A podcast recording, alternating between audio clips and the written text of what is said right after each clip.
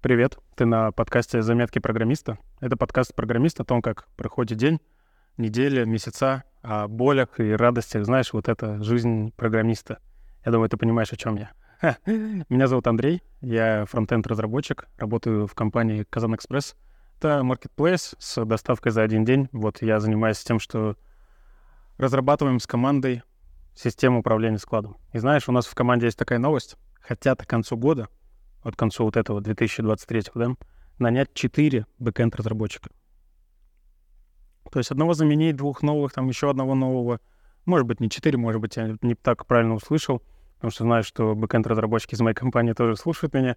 И для меня это вообще какие-то такие странные новости. То ли у бизнеса есть супер желание что-то быстро делать, но тогда непонятно, как клиенты будут успевать за этими бэкэнд-разработчиками, то ли э, все время ощущение, что, знаешь, вот типа для идеального состояния чего-то не хватает. Вот у нас был э, долгий процесс такой, типа мы нанимаем э, тестировщиков, мы нанимаем вот сейчас бэкэнд-разработчиков, и как будто вот все время будет чуть-чуть чего-то не хватать. Будет много разработчиков, поймем, что не хватает менеджеров, там будет много менеджеров, поймем, что опять не хватает разработчиков. Хотя, может, это и хорошо, что команда, э, проект знаешь, он развивается, у нас есть идея дальше разделяться на более маленькие команды, и тогда, в принципе, логично найм разработчиков, что у каждого разработчика будет какая-то своя область, за которым будет ответственный, и это в итоге будет как отдельная команда. Ну, знаешь, как в легкий такой пример соцсеть ВКонтакте, там вот отдельно блок новостей, отдельно блок сообщений, отдельно блок видео, отдельно блок музыки. И то есть каждая команда занимается своим как-то разделом. Ну вот это кажется, что хороший путь к развитию, но когда я первый раз об этом услышал, я такой, жесть, куда это вообще, что это такое, зачем, почему? Но, думаю, пойму со временем. И понял со временем, что мне нужен task-tracking. Представляешь, вроде живешь такой agile, там у тебя компания, у вас суперразработка, у вас суперпроцесс, автоматизация, а своя жизнь, она не такая. Она такая, типа, расслабленькая, такая, ты не знаешь, что нужно сделать, ты забываешь, что нужно сделать. Я раньше у меня был task-tracking, но потом я пришел к мысли, что а зачем? Важные задачи я и так знаю, а неважные задачи, зачем мне о них помнить? И вот э, пришел к тому, что мне опять нужен task-tracking, и теперь не знаю, какой его выбрать. То есть это реально такая сложная тема, когда ты понимаешь, что тебе нужно, и что вокруг все не удовлетворяет тому, что тебе нужно. Я, например, хочу кроссплатформенность, да, типа я на компьютере сижу, на телефоне, у меня все одинаковое. Я хочу удобную запись. Мне на телефоне не нравится, что чтобы записать задачу, это приложение нужно открыть, там еще что-то, что-то, что-то, что-то, что-то должно произойти. Это прям сложно. Был, короче, один task-tracking, он от МТС был, и, ну, они его закрыли. И он был вообще удобный тем, что у него был в Телеграме бот, которому ты пишешь просто название задачи, и все. И он такой, да, все, я записал. И это было так удобно, потому что у тебя Телеграм постоянно открыт, ты этого бота закрепил себе и постоянно ему просто пишешь все свои мысли. И все, у тебя вот хоп, список задач копится, и потом ты просто в него смотришь и делаешь то, что тебе нужно. Прям вообще, ну, это космос был какой-то для меня. Жалко, что они его закрыли. Не знаю почему, решили такие, мы не хотим развивать этот продукт, и закрыли его. Ну, приколисто, блин. я вообще расстроился тогда. Я ни при чем не один, мы с другом его использовали, да? Мы вообще вдвоем такие, жесть. И так и не, смотри, не смогли найти аналогию. Вот. Сейчас я использую минималист. Прикольно, короче. Давай к следующей новости сразу, что обновил ос На компьютере обновил, на телефоне обновил. Вот. И в новом ОС в телефоне вот эти виджеты в айфоне, да, они стали, как сказать, динамичные что, ну, например, у меня там вот задача, и там можно галочки нажимать. Тебе не надо заходить в приложение, чтобы нажать эти галочки. Ты можешь, типа, прям вот на этом виджете нажать галочку, и все. Это так удобно стало. И я думаю, вот пока мое, мой task-tracking, он выглядит так, что на телефоне есть приложение, есть виджет на отдельном экране, где я нажимаю плюсик, он открывает это приложение, я туда записываю. Или если нет, то я нажимаю на галочки, типа выполнил неудобно, что на компьютере вот это же приложение, оно не синхронизируется с телефоном. Это надо докупить. То есть, здравствуйте, Андрей, хотите ли вы потратить свои деньги куда-нибудь? Я такой, конечно же, хочу, а я не хочу. И, типа вот это началось. Типа, чтобы было тебе удобно, надо за это заплатить. Ну, блин, мне такое не нравится. Я хочу удобно, бесплатно. Я, конечно, обнаглел, но мне хочется удобно и бесплатно. Это к, к финансовому трекингу тоже относится. Вот я не веду финансовый учет, потому что нет удобного приложения для этого. А какие я знаю, что, может быть, они удобные. Они, чтобы ты просто начал ими пользоваться, они платные. Типа вот какого-то CoinKeeper там или еще что-то. Короче, вот task трекинг, финансовый трекинг, еще какой-то трекинг. Сначала такой культ продуктивности, типа, йоу, вам надо все это делать, вы такие не молодцы, что вы этого не делаете, вам нужно это делать, вы будете супер успешны из-за этого.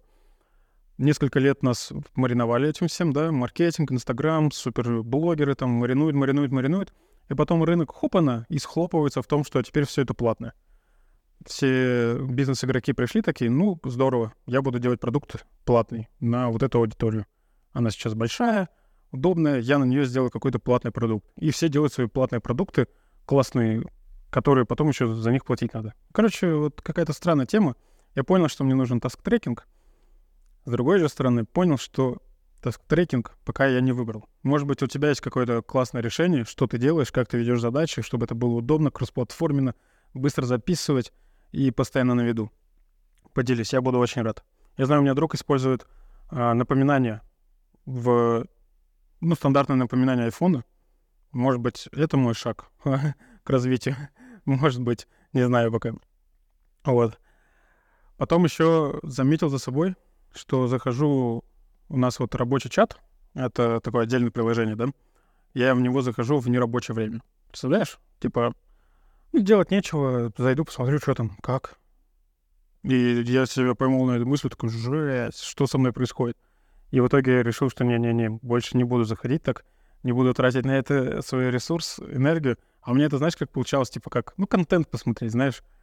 Типа в Телеграме закончился контент, YouTube не хочешь смотреть, я такой, ну, зайду в рабочий чат, что там интересного. Может быть, что-то интересное, какую-то мне эмоцию даст там, или порцию чего-то. Не знаю, как это на психологии объяснить. Вот. С другой стороны, это говорит о том, что я просто не умею отдыхать. Не могу себя занять чем-то таким отдыхом, который мне бы нравился, и я бы, мой мозг разгружался. Я захожу вот в рабочий чат. И поэтому на этих выходных тоже была такая ситуация, что там что-то мне написали, и, э, там уведомление, знаешь, циферка это на приложении висит, и я такой, о, зайти, не зайти, зайти, не зайти и в итоге не зашел. Может, вообще надо убрать эти циферки, чтобы они не показывались, зачем они вообще нужны. Только больше отвлекает твое внимание, чем дают что-то. Потом новость была такая на этой неделе, э, такая бушевала, типа NFT, рынок, весь NFT, там 95% того, что сейчас есть в NFT, стоит 0, 0, 0 чего-то.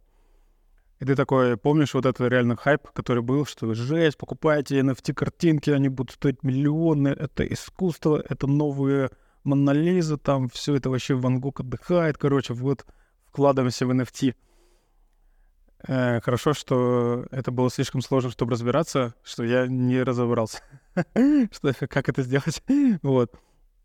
Но, с одной стороны, это так, а с другой стороны, мне стало печально.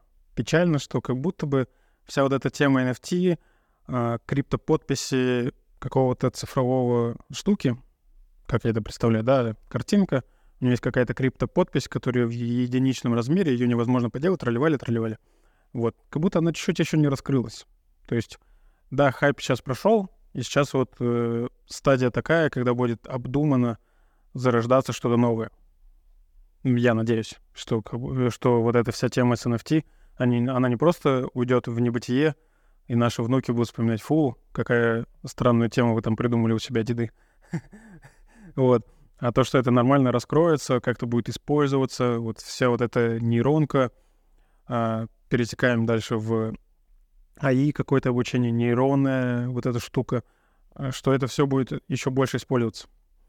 А, я думаю, ты слышал такой популярный этот скандал. Короче, а, нейронные сети. Да, Тиньков купил э, голос одной актрисы для того, чтобы она озвучивала. Они для, обучали на этой основе свою нейронную сеть, которая использовалась потом в помощнике у них, в голосе, там вот их голосового помощника, вот она используется этот голос, да. И потом они сделали такой сервис, где ты можешь э, попросить этот голос озвучить что-то для тебя. Ну, написать текст, и этот сервис озвучит этим голосом. И вот использовали этот голос в итоге, короче, во всяких э, рекламах, которые показываются в, в фильмах 18+. Эта актриса сбушевалась, типа, какого фига, что происходит, ролевали, алло, не надо так, все дела, вы мне должны компенсацию. Тиньков решил заплатить компенсацию, предложил сумму, и эта актриса такая, блин, мне мало, мне надо больше, все, и поднялась вот эта Смиша Миха. А, реально никто еще не знает, как управлять тем, что сейчас происходит. То, что генерируется куча контента, куча дипфейков, да, куча... Вот голос можно вообще использовать, можно вообще, по сути, с фильмов всякие голоса известных актеров набрать, и там же они очень много говорят, и, по сути, то же самое сделать. И все. И как бы использовать потом голос там Шварценеггера для каких-то своих целей. Вот всякая вот такая вот тема. Ну и я думаю, это такой, знаешь, старт нового. Вот вообще чего-то прям невозможно нового. Потому что даже недавно а, есть такой рэп у нас певец, Оксимирон. И у него есть альбом «Горгород». «Горгород». Короче, я не особо знаю, я его не слушал, да? Вот. Он очень давно вышел. Альбом все закончился, там история какая-то закончилась. Дальше вышел трек «Кто убил Марка?» И все, и как бы вот повествование закончилось. Умельцы взяли, короче, этот голос Оксимирона, а, сами начитали, написали какое-то дальше продолжение рэпа, а, начитали его в стиле Оксимирона и заменили свой голос на голос Оксимирона. с помощью тоже нейронной сети. То есть нейронная сеть участвовала в том, что один голос заменить на другой. И получилось, что как бы Оксимирон читает дальше вот повествование про... Альбом называется «Горгород навсегда», да, я, может, неправильно ударение ставлю, простите. Но вот он вот так называется «Гор-город навсегда». А, сам Оксимирон его, короче, забанил, типа, фу, тролливали там. Я не знаю, какие причины, просто факт того, что на Ютубе вот он был забанен и правообладателем Оксимирон. Ну, там куча перезаливов, конечно же, все равно на Ютубе это можно найти. Послушайте. Я начал слушать, и такой, реально, я бы вообще не отличил. Если бы мне не сказали, что это не, оксим... не Оксимирон, а там нейронная сеть, я бы вообще никогда этого не понял. И это так э, прикольно. Ну, для меня это реально прикольно, что прям люди, ну, как, э, типа, фанфики, знаешь, кто-то же придумывает, как Гарри Поттер бы там жил, вот если бы вот это, вот это там, или как еще что-то бы происходило, если бы вот это, вот это. А это прям настолько сильное погружение, что ты можешь создавать доп-контент вокруг какой-то реальности, которую ты вообще не понимаешь, а, который сам автор не хочет. Ну, например, нам хочется, да, как сериал, например, ну, «Игра престолов», да, как-то его развить дальше. Что было дальше, там, после правления, там, еще что-то. Что было там вот в этот момент. И ты не можешь это сделать. А представляешь, с помощью нейронных сетей можно дорисовать вот этот весь сериал. Это же вообще вау. То есть я прям реально ожидаю, когда у нас будет куча контента, который ты хочешь. Тебе не интересно, например, что какая-то забастовка там в Голливуде, да? Что-то актеры там бастуют, что-то им не нравится, что-то они там перестают снимать твой сериал, который ты хочешь смотреть. А тут бах, нейронная сеть, бах, бах, бах, бах, дорисовывает. Выглядит, звучит прикольно. В сериале Черное зеркало даже про это была серия, как там сериалы дорисовываются. Вот, забавная серия. Короче, нейронные сети развиваются. Э, я этому только радуюсь. Я думаю, что прям жесть нас ждет прекрасное будущее, в котором э, будет все для человека, а не вокруг человека. Вот. Какое-то у меня вот такое вот мнение. И, конечно же, бусты в Телеграме надо обсудить, что происходит сейчас. Это вообще какая-то жесть. Э, для тех, кто в танке. В Телеграме появилась система бустов, когда премиум пользователи могут проголосовать за канал, и если много пользователей проголосуют за канал, то у него появится возможность публиковать сторисы. Да, там в зависимости от количества подписчиков в канале нужно определенное количество голосов. И вообще такой трешняк начался, когда это вели. Просто каждый телеграм-канал, и я туда же повелся, э, начали. Пожалуйста, забустите меня, пожалуйста, пожалуйста, забустите меня. Я не знаю, что я буду публиковать в сторисах, но, пожалуйста, забустите меня. Звучит, конечно, очень забавно. Выглядит вообще забавно. Прям Телеграм супер шумиху поднял, какой-то инфоповод жесткий дал. Прям все это реально обсуждали, все про это говорят. Самое забавное — смотреть а, на такую кейс. То есть я как администратор своего телеграм-канала, у меня, кстати, он есть, заметки программиста Андрея, заходи, подписывайся, если ты даже захоти, захочешь забусти меня. Такая нативная, да, рекламочка. Вот. Короче, смотри, э, каждый администратор видит количество платных подписчиков. Вот количество премиум пользователей в своем канале. То есть я знаю, вот у меня 100 пользователей, из них 4 это с премиум подпиской. Окей, я это вижу, да? И мне для того, чтобы у меня появился там возможность публиковать э, сторисы, нужен один буст. Окей, я это тоже понял, все, математика сложилась. С другой стороны, я вижу канал другого программиста. А, сейчас я даже при тебе посмотрю. 8700 подписчиков, да? Окей, все, вот говорит, что жесть, у меня там типа 700 или сколько-то платных подписчиков из них. 741 а, вот этих подписчиков в Boosty. Мне всего надо 35. Да, быстро наберу, капец. И вот прошло три дня уже или два, набралось только 7. Я, короче, с этого что-то так угорнул, потому что человек реально, а, будучи уверен, что у него жесть лояльная аудитория, жесть 700 премиум пользователей, да, по-любому 35 легко наберу, вот ссылка, все, кликайте. Набрал только 7. И то, наверное, один из них — это ее или его, вот этого программиста. Короче, бусты в Телеграме, с одной стороны, провоцируют тебя на желание выделиться, а с другой стороны, показывают реальность. То ты, может, никому даже не интересен. Это настолько вопиющая тема, прям реально интересная со стороны психологии даже смотреть. Ну, может, кто-то не знает, но э, премиум пользователей, если ты голосуешь за один канал, а потом за второй, то с первого это снимается твой голос. Только ты всегда можешь в один момент за один канал голосовать. Я думаю, что разработчики это изменят. Они там сделают больше голосов или что-то такое, потому что сейчас это выглядит как-то очень все странно.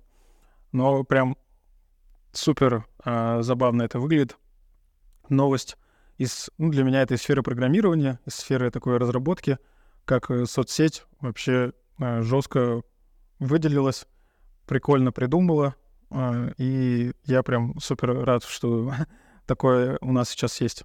Вот. Напомню про свой телеграм-канал «Заметки программиста Андрея». Залетай, подписывайся. У нас там уже 100 человек. Я буду рад тебя видеть в своей комп- комп- комьюнити, компании, комьюнити. А, там обсуждаем разные новости, я пишу текстовые заметки и в комментах тоже с ребятами общаюсь. Здорово. Так что залетаю, тоже будем общаться. И такую историю услышал.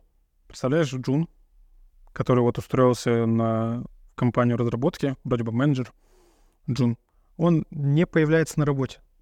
То есть, представляешь, Джун, который устроился на работу, он не появляется на работе. Это такое состояние, когда ты но я сейчас представляю, что джунам очень сложно устроиться на работу. И вот они, он не появляется на работе. То есть неделю есть, неделю нет, неделю есть, неделю нет. Ну и в итоге его уволили. Но это для меня так странно было, что э, Джун, который реально э, хочет работать, не появляется на работе. Забавный вообще кейс. Э, вот, надеюсь, ты не такой, а усердно, наоборот, работаешь и слушаешь подкаст. Спасибо. Так что ставь э, лайк, коммент, где ты там есть, рассказывай свои истории — Буду рад их даже, может, э, рассказать в следующем выпуске. И до новой заметки. Давай, покидова.